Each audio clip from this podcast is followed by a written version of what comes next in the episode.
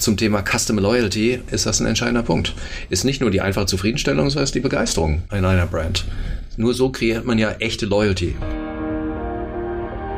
Herzlich willkommen zu Brand Trust Talks Beyond, der tiefgründigste Blick hinter die Kulissen von Marken und deren Machern. Liebe Zuhörer und Zuhörerinnen vom Brand Trust Talks Beyond, ich freue mich sehr, dass ihr wieder eingeschaltet habt, denn heute ist eine Folge von mir, von Philipp, den Customer Love Manager vom Brand Trust. Und ich habe mir gedacht, Customer Love, also Kundenliebe erzeugen und die Wünsche von Kunden abzulesen. Wo kann man denn das besser lernen als in der Hotellerie und in der Gastronomie?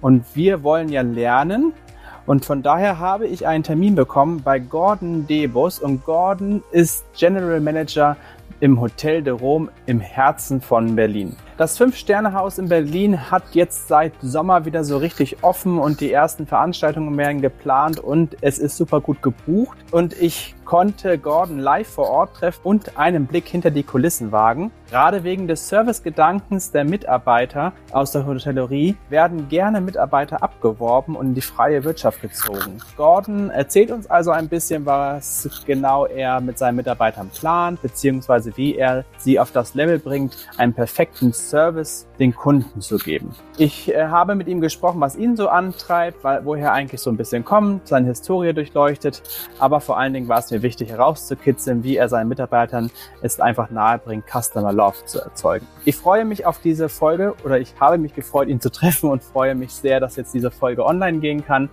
Und ich sende herzliche Grüße aus Nürnberg und jetzt sofort geht's los mit Gordon Debus vom Hotel de Rome aus Berlin. Viel Spaß dabei! Ach ja, ganz vergessen. Ich freue mich natürlich über Feedback. Sehr gerne bei LinkedIn mir schreiben, mir Feedback geben oder auch einfach diese Folge teilen. Also, nun aber viel Spaß.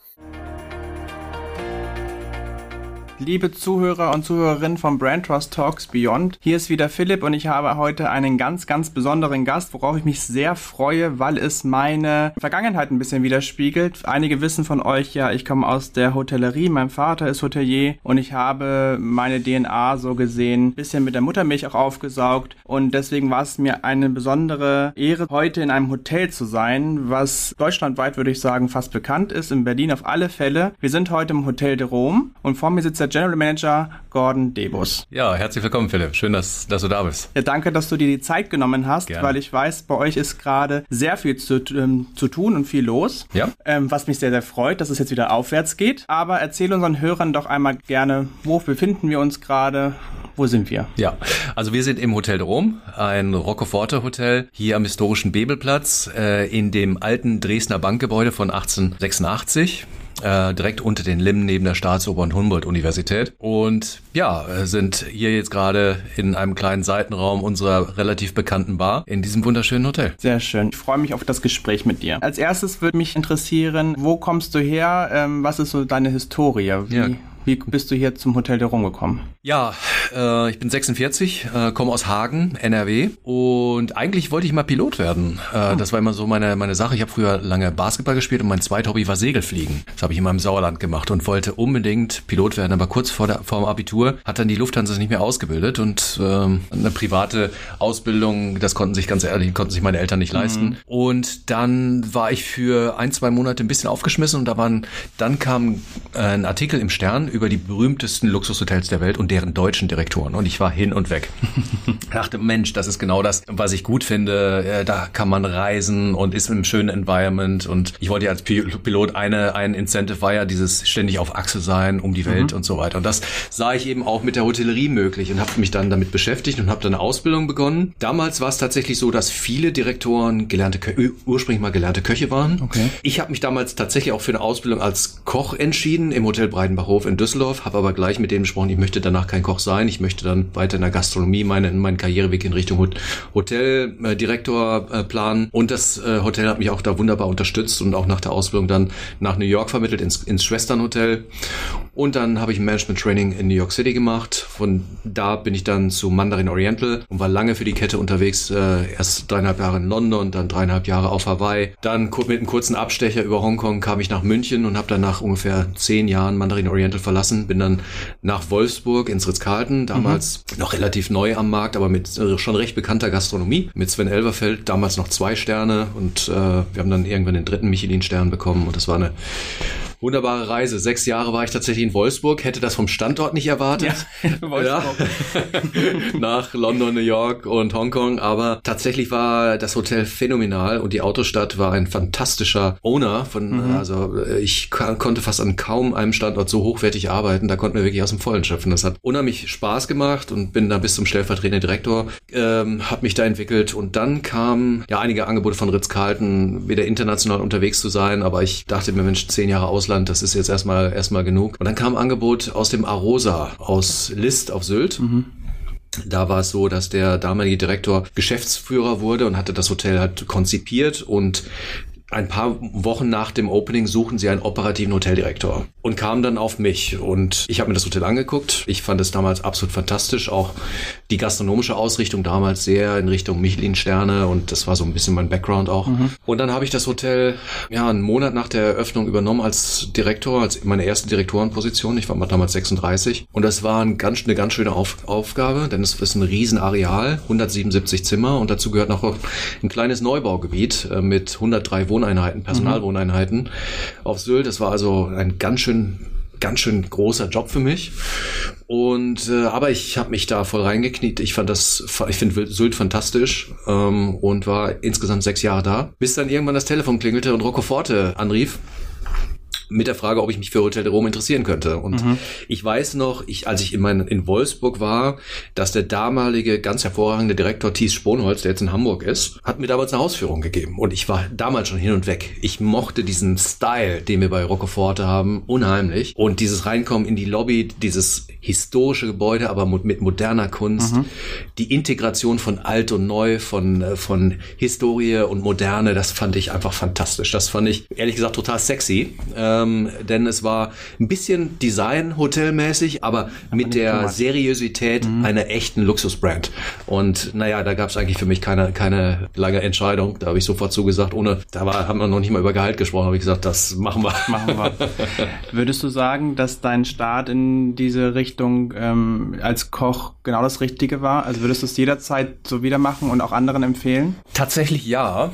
Also abgesehen davon, dass ich mich heute, heutzutage sehr für Ernährung und Sport, Crossfit, so das ist mein Ding und ich koche sehr viel, von daher profitiere ich da auch privat von. Aber ich muss sagen, damals als Abiturient, so ne, direkt vor der Schule, das Kochen hat mir das beigebracht, was man benötigt, um in der Hotellerie erfolgreich zu sein. Und da, dazu gehört eben Stressresistenz und sich auch durch die Sachen einfach mal durchbeißen mhm. und auch die Widrigkeiten zu überwinden. Und das war wichtig und da war die, äh, die Ausbildung als Koch granatenmäßig gut. Also abgeschlossen und dann, aber das ist immer das Ziel vor Augen. Genau, ich habe danach bin ich, äh, ich habe da die Ausbildung als Koch abgeschlossen und äh, bin dann sofort gewechselt da ins Restaurant, um dann als Commiderant, also als Geselle praktisch so mhm. äh, im, im Service schon übernommen zu werden. Ne? Also es war von vornherein klar, man hat mich da auch unterstützt, dann im Servicebereich äh, mich dann weiterzuentwickeln. Da hatte mhm. ich dann schon immer als Praktikant an meinen freien Tagen ausgeholfen, von da konnte ich das schon. Aber ja, immer wenn ich mit meinen jetzigen Auszubildenden am Ende ihrer Ausbildung Ausbildung ein Karrieregespräch führe. Ein wichtiges Kernelement, was ich immer versuche mit auf die Reise zu geben, ist, das Essentielle ist zu wissen, wo man hin will und da, da dran zu bleiben. Ja, mhm. langfristig zu planen und auf dieses Ziel hinzuarbeiten und sich nicht ein bisschen rechts, ein bisschen links vom Weg abbringen lassen. Und ich sage Ihnen immer, dass ich mit 36 Direktor war, ist, das liegt nicht daran, weil ich so ein verdammt cleveres Kerlchen bin, sondern tatsächlich, weil ich immer einen Plan hatte und dabei geblieben bin und mich da auch wirklich durchgearbeitet habe durch die ganzen Widrigkeiten, die da in der Karriere mal auf dem Weg liegen. Mhm.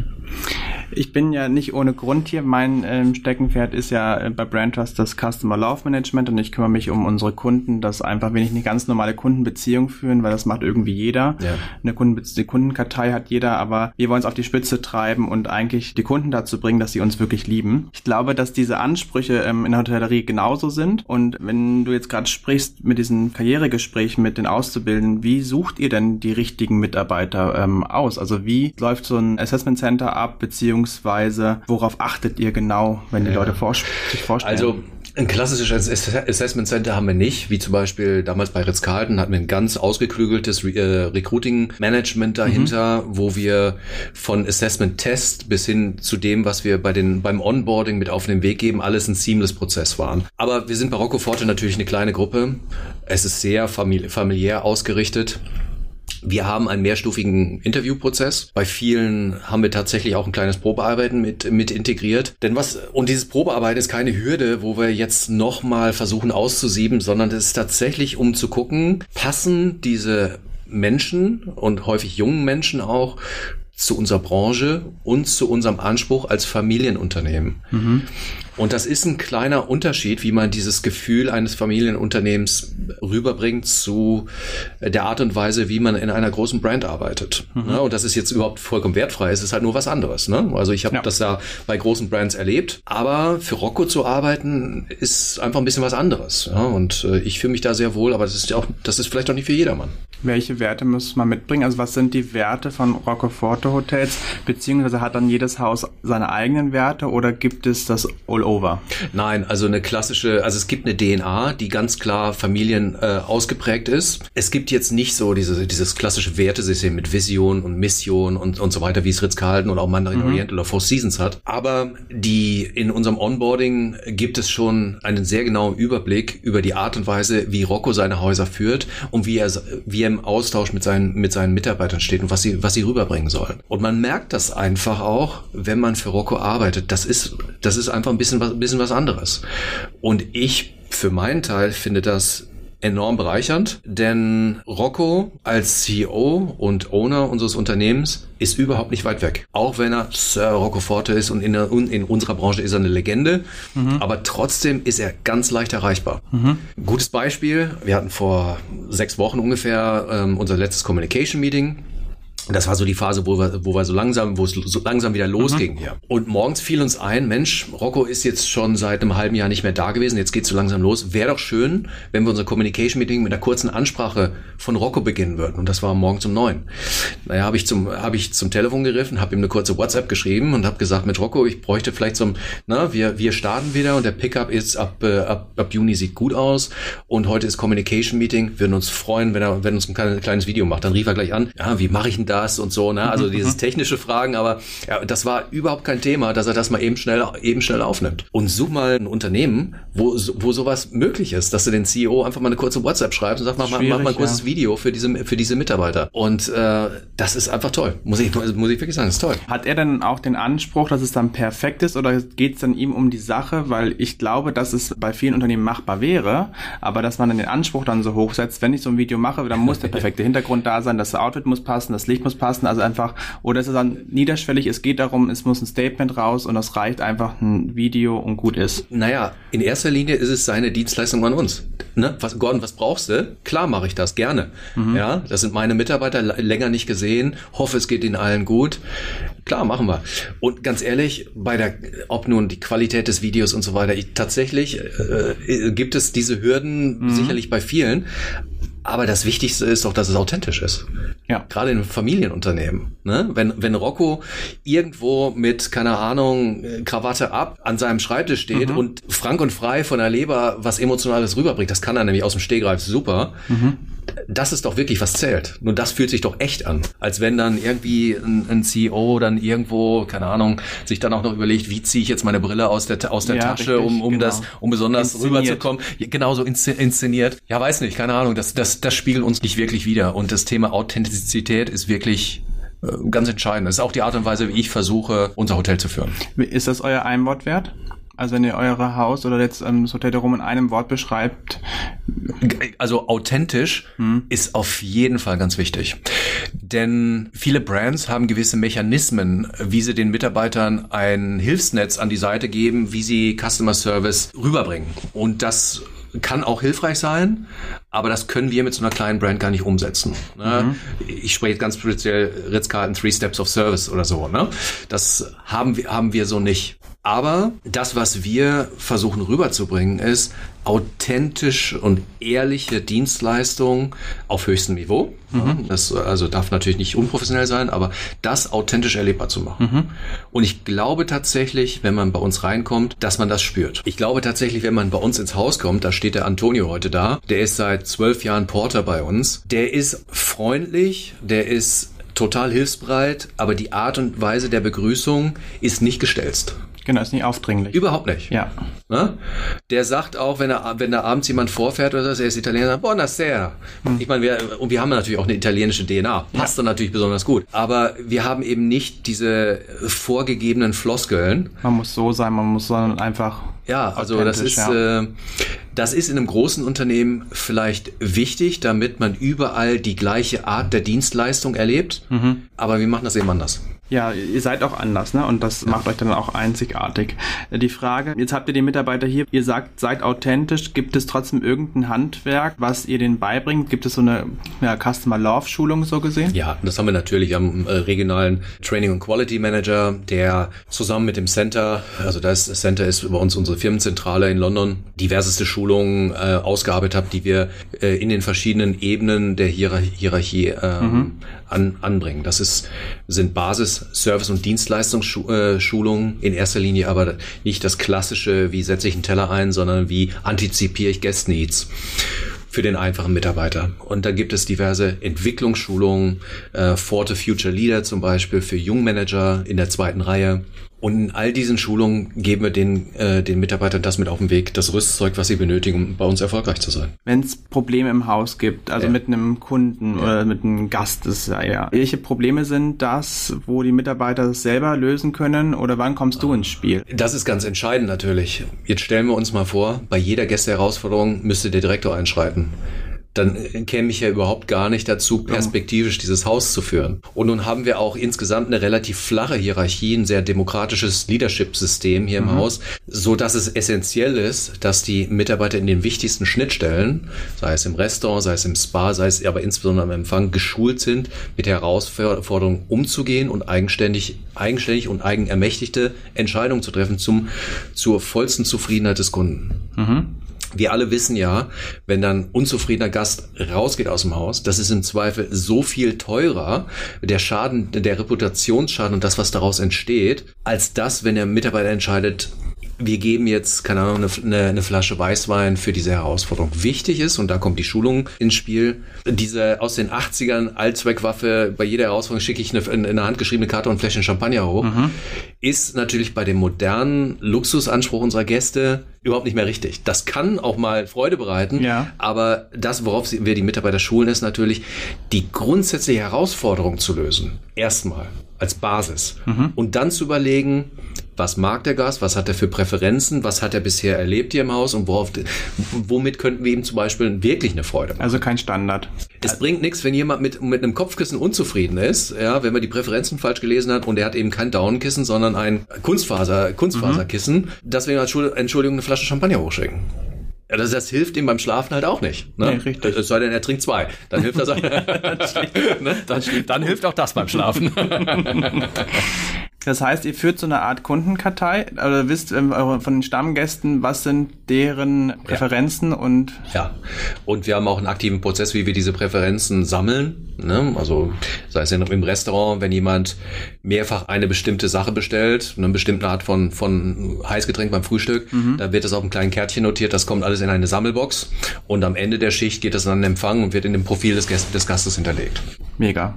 Ja, das ist theoretisch mega. Es muss praktisch dann natürlich auch umgesetzt werden. Ne? Also das ist ja, ja, ja die, das Sammeln ist die Basis. Die Kür ist natürlich auch das dann, dann um beim nächsten Aufenthalt umzusetzen. Und äh, ja, da ist es bei jedem, äh, bei jeder Brand natürlich. Das klappt oft, aber manchmal klappt es eben auch nicht. Ne?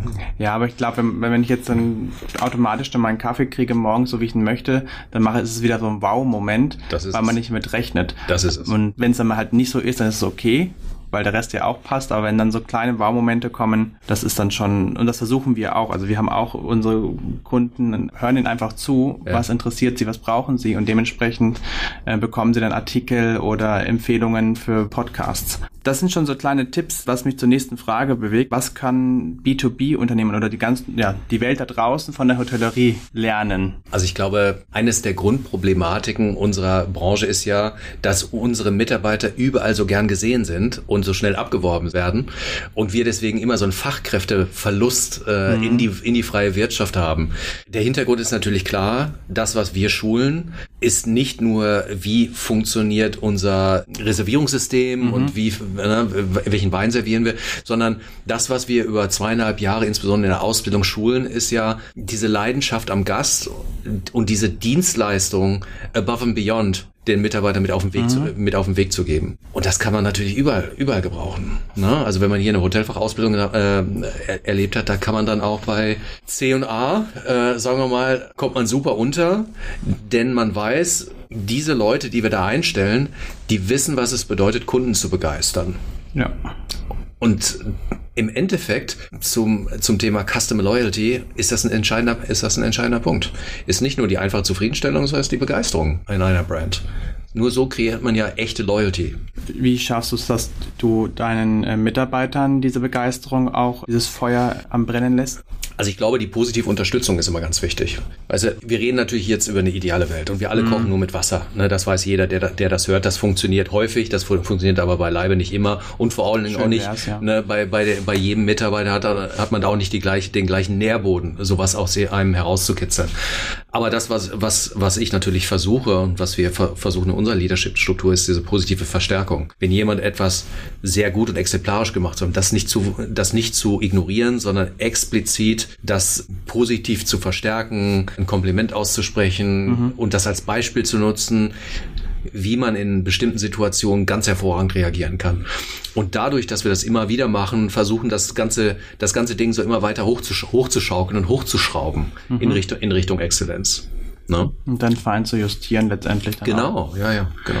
Letztendlich zusammengefasst kann die freie Wirtschaft draußen ja eigentlich davon lernen, die Begeisterung am Produkt. Also bei euch der Gast und letztendlich draußen ist es dann das Kleidungsstück oder das ähm, Produkt, was ich verkaufe. Wenn der Mitarbeiter begeistert ist von dem, was er äh, verkaufen muss, so gesehen, dann schwappt es rüber.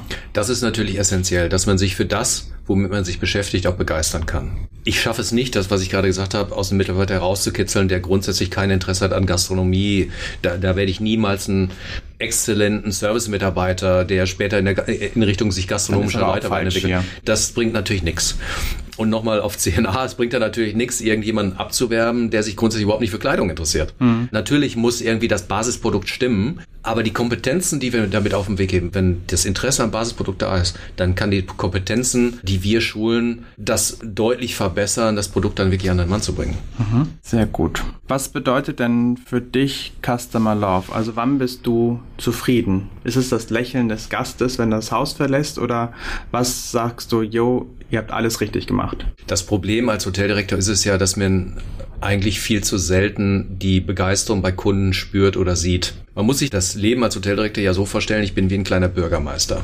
Mhm. Ich beschäftige mich jetzt eine halbe Stunde, jetzt bin ich im Interview, jetzt mhm. danach habe ich ein Meeting mit unserem Einkauf, es geht da um Müllentsorgung, ne? dann hatte ich heute Morgen ein Technikmeeting, da geht es um Klimaanlagen. Wir hatten gestern eine Veranstaltung auf der, auf der Dachterrasse, da ging es um Gastronomie. Später spreche ich auch noch mit meiner leitenden Hausdame.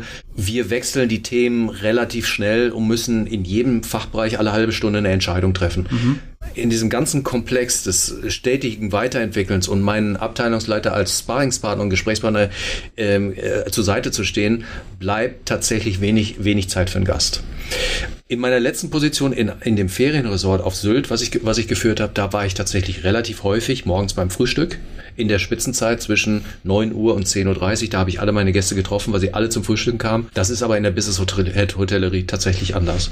Um an spürt viel zu selten die tollen Sachen, die durch mein Handeln, aber insbesondere auch die, das Handeln meiner Mitarbeiter positiv auf den Gast eingewirkt hat. Ich freue mich natürlich wahnsinnig, wenn ich eine tolle Bewertung lese. Ich freue mich wahnsinnig, wenn ich in einem Gästegespräch, was natürlich trotzdem jeden Tag passiert, mhm. aber eben will ich sagen, das passiert leider nicht mehr so oft. Ich er, erlebe das, wofür ich arbeite, dieses Strahlen in den Augen heutzutage viel zu selten Das war damals, als ich zum Beispiel mal Restaurantleiter war, habe ich das bei jedem Teller, den ich eingesetzt habe und ausgehoben habe beim, beim Gast, habe ich die Begeisterung gespürt. Heutzutage ist das nicht mehr, nicht mehr ganz so leicht. Aber wenn ich einen positiven Kommentar bekomme von, von den Gästen, ist es ganz toll. Wenn ich aber einen positiven Kommentar von meinen Mitarbeitern bekomme, bin ich noch begeisterter. Denn 70 Prozent meiner Zeit, würde ich wirklich sagen, beschäftige ich in irgendeiner Form mit dem Thema HR, Mitarbeiter, Mitarbeiterzufriedenheit, Mitarbeiterrecruiting, Mitarbeiterbindung, Mitarbeiterweiterentwicklung, Schulung und Entwicklung. Das ist ein, einfach ein wichtiger, wichtiger Punkt. Und jetzt nochmal ganz kurzer, ganz kurzer, ähm, kurze Side Note. Wir kommen natürlich gerade aus einer Situation, Corona, mhm. die sehr schwierig war, aber nicht nur, weil es wirtschaftlich einfach schwierig war, sondern diese Situation war ja unprecedented. Die, sowas gab es noch nie. Das heißt, es gab auch keine Blaupause, wie man durch ja. so eine Krise durchsteuert. Mein Führungsteam und ich haben das nach bestem Wissen und Gewissen gemacht. Wir wurden von Rocco persönlich hervorragend dabei unterstützt. Aber trotzdem weiß man ja nie, ob die Entscheidungen, die man trifft, so richtig sind. Wenn man in so einer Situation von einem Mitarbeiter äh, hört, wir haben uns stets gut informiert gefühlt. Der Zusammenhalt war gut. Wir haben tatsächlich dieses, Familie, dieses, dieses Familiengefühl selbst gespürt, mhm. als wir zu Hause waren und die Bindung, die Zugehörigkeit der Mitarbeiter an unserer Brand ist, ist immer noch da. Das finde ich, das finde ich richtig cool, muss ich sagen. Das ist sehr schön zu hören, weil er auch da wieder gezeigt hat, wie authentisch ihr eigentlich seid und einfach es auch zugibt, von wegen, es gibt keine Blaupause und es war, ihr müsst da genauso das erste Mal durch wie alle anderen auch. Ganz genau. Niemand, niemand konnte mir sagen, ob die Entscheidung, die ich da treffe, die richtige ist. Ich habe das auf bestem Wissen und Gewissen aller Informationen, die ich hatte, zusammen mit meinem Team so getroffen. Wir haben immer versucht, die sauber zu kommunizieren, dass Mitarbeiter das verstehen. Und im Nachhinein ist uns das gut gelungen. Aber in der Zwischenzeit, wo man das nicht immer so wusste, wenn man da von einem Mitarbeiter gehört hat, Herr Debus, Sie machen das, Sie machen das richtig, das ist super. Das war wirklich viel wert. Also auch ein Tipp an die Angestellten, die vielleicht im Podcast auch mal Feedback nach oben geben. Weil oftmals ist es so, dass man ja von, von einem das andersrum erwartet, dass man immer gefeedbackt wird. Ja. Aber dann auch einmal nach oben zu danken und Feedback zu geben, das ja. ist wichtig. Was ist denn aus der letzten Zeit so gesehen, aus den letzten eineinhalb Jahren, was, was ihr mitgenommen habt oder was ihr mitnehmen werdet, was ihr jetzt ändern werdet? Habt ihr öfters solche Kommunikationsrunden? Nein, also grundsätzlich diese Kommunikationsrunden gab es auch so. Wir haben die dann online gemacht. Ähm, sicherlich wird das Thema Online, Online-Meetings nach wie vor nicht für jedes Meeting fahren wir jetzt noch kreuz und quer rum. Mhm. Trotzdem ist es so, dass sich gegenüber sitzen und diskutieren schon auch wichtig ist wir freuen, dass das, dass das teilweise wieder, wieder zurückkehrt. Ich glaube, es gibt viele, viele Punkte, die bleiben werden. Das Thema besondere Hygiene, besondere Sauberkeit, das wird bleiben. Aus dieser Phase, was habe ich da gelernt? Demut auf jeden Fall. Mhm. Ja, also ich bin froh und dankbar, dass ich hier jetzt noch so, so sitze und ein relativ komplettes Team habe. Hat sich kulturell was geändert im Haus? Ist man, seid ihr noch familiärer geworden dadurch? Ach, das kann ich, kann ich nicht sagen. Ich, also, ich glaube, die Mitarbeiter sind alle froh, wieder da zu sein, mhm. dass sie ihren Job gesichert haben. Es ist natürlich so, dass äh, durch Corona wir immer noch mit zusätzlichen Prozessen zu kämpfen haben. Zimmerreinigung, Haushygiene und so weiter. Mhm. Das sind also eine deutliche Zusatzbelastung bei gleichbleibendem Personal. Das heißt, die Arbeitsbelastung auf die Mitarbeiter ist schon gleich wieder sehr hoch. Das gehört, das gehört dazu, dass die Erwartungshaltung des Gastes und tatsächlich auch der Mitarbeiter, die verstehen das ja. Okay, das heißt, da braucht es auch nichts abzufedern, irgendwie schlechte Stimmung oder so, weil es einfach für alle. Also schlechte Stimmung, nein. Harte Arbeit, ja, mhm. das auf jeden Fall. Wir sind eigentlich jetzt schon gleich wieder in der Situation, wo ich mich mehr damit beschäftige, wie bekomme ich die Mitarbeiter, die ich benötige, um die Dienstleistung so, um, äh, so rüberzubringen, wie der Kunde das erwartet und gar nicht so sehr, wo, wo bekomme ich die Gäste her. Wir haben mhm. jetzt schon im Juli eine Belegung von über 50 Prozent gehabt, jetzt im August ist unsere Durchschnittsbelegung bei 62 Prozent mit einer sehr, sehr, eigentlich eine verdammt guten Rate, äh, muss man auch sagen. Und der September sieht sehr voll aus. Was danach kommt, ist Weiß schwer zu sagen. Ja, da muss man noch mal ein bisschen gucken. Soweit können wir noch nicht in die Glaskugel werfen, aber im Moment ist das Business tatsächlich sehr schnell, sehr stark zurückgekommen. Das freut mich wirklich. Ja. Ich würde jetzt gerne einen kleinen Schwenk machen zu dir als Person. Wir mhm. haben ein paar Ritualfragen und zu der einen Ritualfrage gehört erstmal, was ist deine Lieblingsmarke der Kindheit? Die drei Fragezeichen. Warum? Ich bin da irgendwie Von dem ersten Hörbuch, was ich da damals, damals gehört habe, war ich total gefesselt und jedes Mal, wenn was Neues rauskam, ha, habe ich das gehört. Mhm. Und äh, nun ist ja auch drei Fragezeichen, das wird ja, da gibt's heute noch, ja, äh, ja also ich höre sie heute noch, muss ich gestehen. Ähm, ich finde das einfach, einfach super. Äh, keine Ahnung, irgendwie ist das so, die haben damals genau beschrieben, wer die sind, wie die Charaktere aufgebaut sind, die sind bis heute gleich geblieben. Und das ist, man, das mag vielleicht ein bisschen geeky rüberkommen, aber es ist halt bei Marken ganz wichtig, mhm. dass man identifiziert, wofür man ste wofür steht man und dann bleibt man dabei. Mhm. Ja, und das haben wir ja bei vielen Marken, die erfolgreich, äh, erfolgreich sind, da ist das eben so. Richtig. Und da wird nicht mal ein bisschen hier und ein bisschen da gedreht und so weiter. Ne? Das ist einfach Nutella, ja, halt wissen, Nutella ist Nutella, kommt. ne? Genau, wo man herkommt, ja. wo man ist, wo man hin will. Ja. Aber ist es dann auch deine Lieblingsmarke von heute? Ich gehe mal nicht aus, davon aus, du hörst es bestimmt noch gerne, aber was ist deine Lieblingsmarke heute? Oh, da müsste ich mal genau drüber nachdenken. Ähm, es gibt ja verschiedene Bereiche, wofür ich brenne. Das ist einmal das Thema CrossFit, das Thema Segeln. Mhm. Ich gehe verdammt gerne wandern. Und in jedem Bereich habe ich, hab ich so, eine, so eine Marke, wo ich, ne, wo ich wirklich nachschaue. Beim Wandern ist es Osprey, bei Rucksäcken oder so. Beim, beim Segeln, ich segeln zwar noch keine, aber ich finde Halber Grassi total, total klasse. Und beim CrossFit, ja, gibt's äh, so eine neue Marke, die heißt Noble. Da, da kaufe ich relativ viel Gibt von. Es da eine Verbindung? Also wo, was, worauf legst du Wert? Also welche Marken oder welche Art von Marken zieht dich an?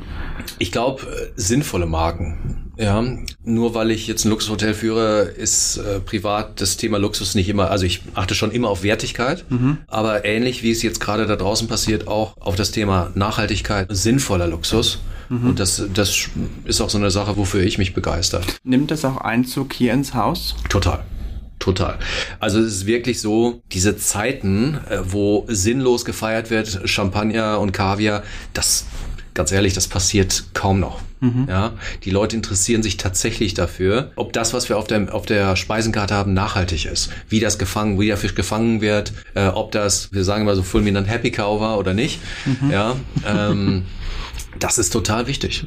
Und das ist äh, in unseren Zielen, in unseren Quellmärkten, und das ist Deutschland, USA, UK, ist es total wichtig. Und dieses sich nachhaltig zertifizieren zu lassen und so, das ist schon, das ist schon alles sehr, sehr wichtig. Also merkt ihr auch am Kunden, dass die eure Gäste das auch fordern, einfordern? Ja, ja.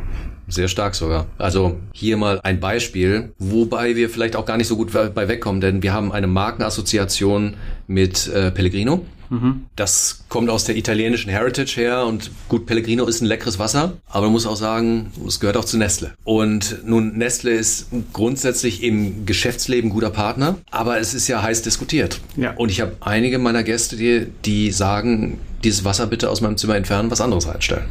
Ich habe zum Beispiel einen relativ bekannten deutschen Entertainer, der, den kenne ich sehr gut und der ist sehr häufig bei uns im Hotel, da muss ich das Wasser immer rausräumen zeigt, dass Leute da auch sich wirklich damit beschäftigen. Ich finde das sehr spannend und sehr, sehr interessant, dass man dann auch sagt, ich möchte das Wasser auf dem mhm. ähm, Zimmer entfernt finden und anderes, ähm, weil ich es einfach nicht trinken möchte. Ich glaube, ich bin momentan noch an dem Punkt, wo ich persönlich sage, gut, dann trinke ich es halt, weil ich Durst habe, weil ja gerade nichts anderes da ist. Aber dann zu sagen, nein, weil ich stehe nicht dahinter, das ist ein Standing, was noch nicht viele haben, ja. was aber kommen wird, glaube ich. Keine Frage.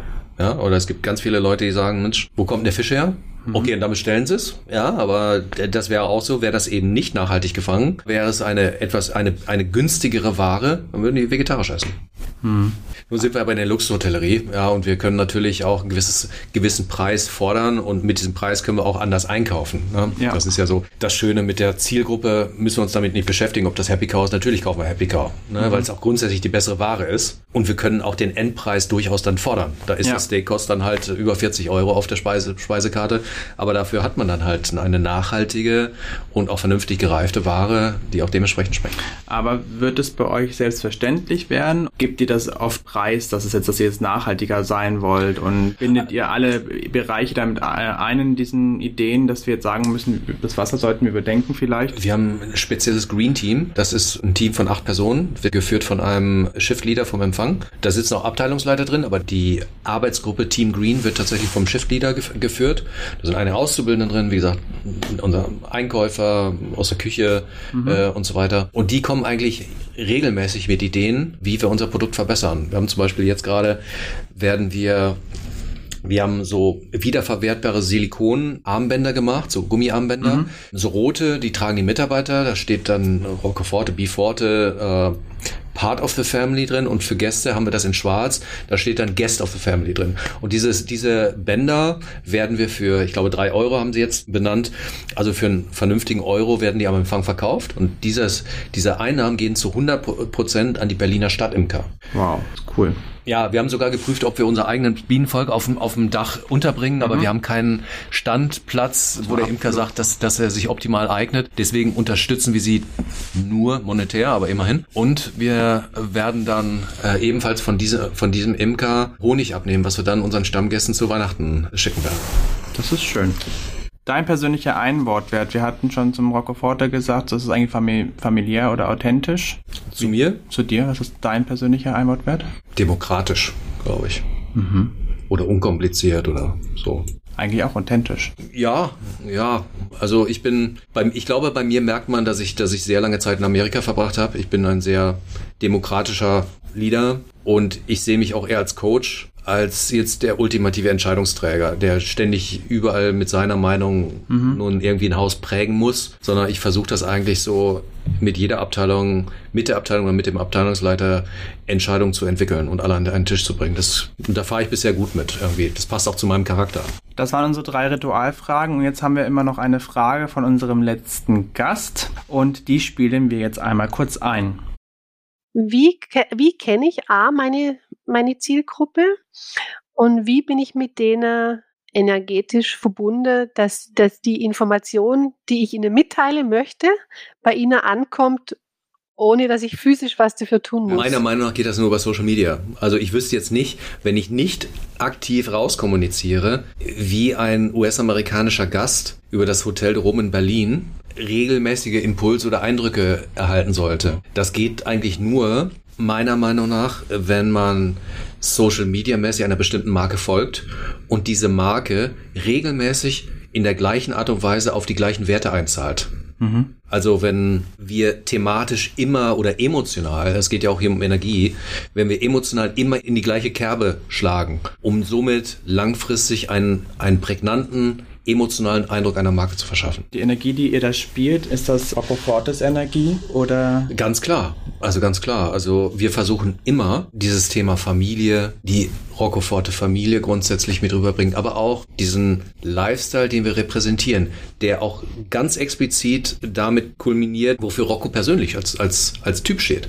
Mhm. Rocco hat einen italienischen Background, das heißt italienischer Lifestyle, aber auch britische Aristokratie. Er ist ja innitated, also Sir Rocco, Roccoforte, und man merkt es ihm auch an, britisch, Maßanzug, Savile Row und so weiter. Mhm. Ne, das ist so sein Ding. Aber auf der anderen Seite hat er auch ganz ex, spricht fließend Italienisch. Die meisten Hotels sind in Italien. Und er kommt eben, äh, also seine Familie kommt aus Italien. Und diese Verbindung, die spürt man auch in, in den Häusern. Denn vom Design und von der Gästeansprache, diese zwei Welten bringen wir eben auch rüber.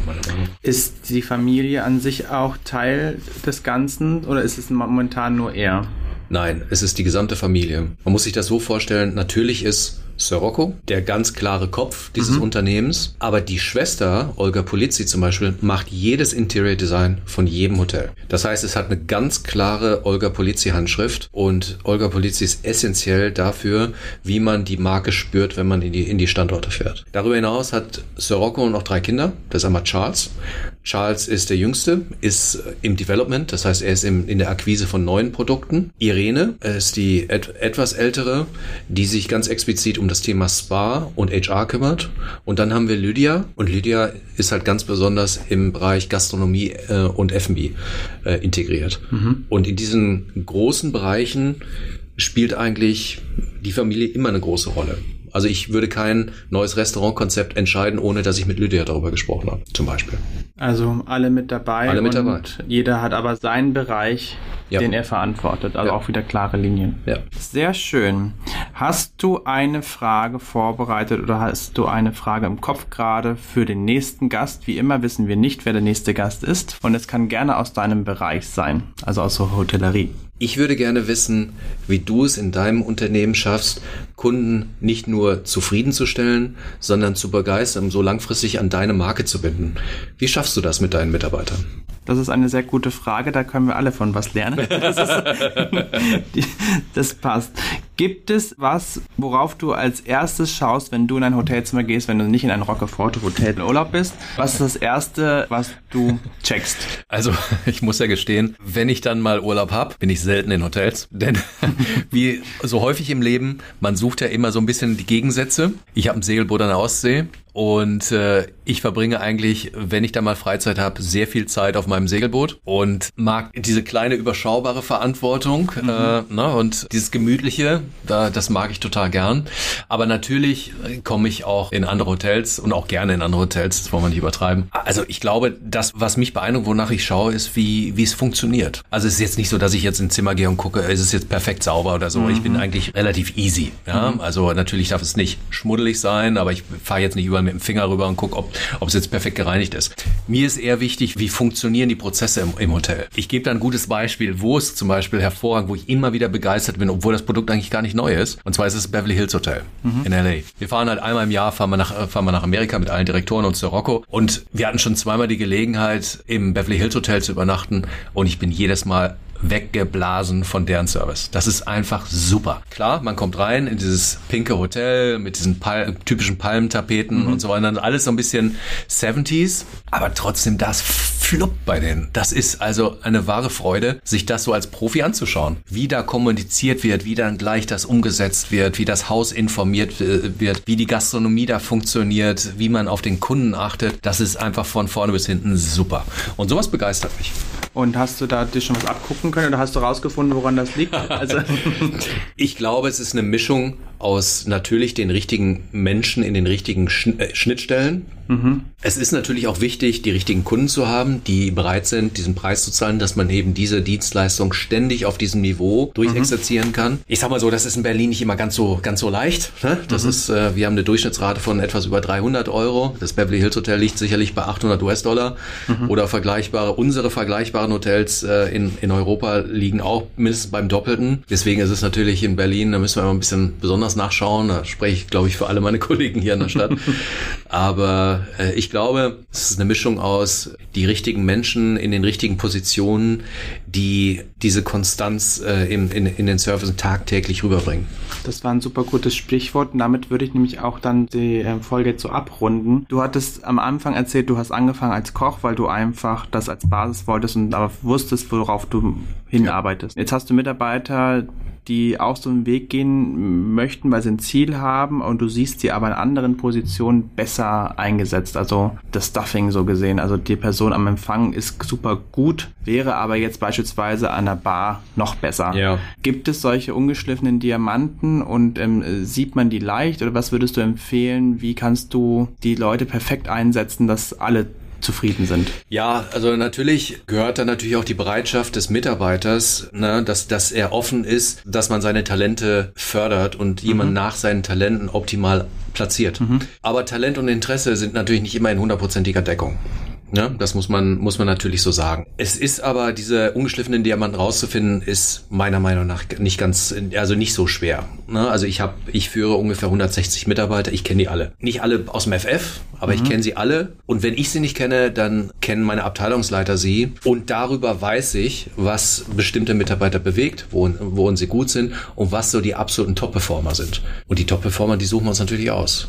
Und die, die, die fördern wir. Ne? Da sagen wir, Mensch, möchtest du nicht, ne, machst jetzt das und das, bist jetzt ein Jahr hier, willst nicht mal einen Train Trainer machen willst nicht Abteilungstrainer werden. Und wenn er dann Abteilungstrainer ist, Mensch, wie sieht's denn aus? Wie, ne? Richtung Supervisor. Aber ja, es kommt auch mal durchaus vor, dass wir sagen, Mensch, bist jetzt im Restaurant, wie sieht's denn mal mit Banketverkauf aus? Ne? Du bist halt ein richtig guter Verkäufer, du bringst das richtig gut rüber mhm. äh, und du bist auch gut organisiert. Du bist jetzt nicht der, der Bankettverkauf, ist das nicht vielleicht was für dich? Ne? Oder du bist ein sehr herzlicher Mensch, bist jetzt seit drei Jahren hier und du hast uns ja auf den Weg gegeben, ne? Service ist jetzt nicht das, was du bis ans Lebensende machen willst. Ja. Ne? Wir haben jetzt eine HR-Coordinator-Position vakant. Möchtest du es dir mal anschauen? Mach mal ein, mach mal ein Cross-Training für einen Tag. Guck's dir mal an. Also es ist wichtig, die Leute da einsetzen, wo sie noch besser performen können. Ja, aber man kann natürlich immer nur so kleinen, kleinen, kleinen Stups geben. Ne? Gehen müssen die Leute ne? selber. Gehen ja. müssen die Leute selber. Und äh, klar, man kann in ihre Talente aufzeigen, ne, wo, wir, wo wir sie sehen, aber sie müssen natürlich grundsätzlich auch Interesse an dem Feld haben. Mhm. Wunderbar. Gordon, vielen lieben Dank für deine Gerne. Zeit, für dieses super interessante Gespräch mit sehr viel Impulsen, was man aus der Hotellerie lernen kann. Und ich glaube, dass da draußen in der freien Wirtschaft bestimmt einige sich ein paar Notizen jetzt gemacht haben, wie sie einfach ihre Mitarbeiter anders führen können oder auch die Häuser und das Produkt vielleicht anders, ja, an den Mann bringen oder das Feuer dafür entfachen. Ja, Dankeschön. War wirklich sehr kurzweilig. Vielen Dank. Ja, lieben Dank.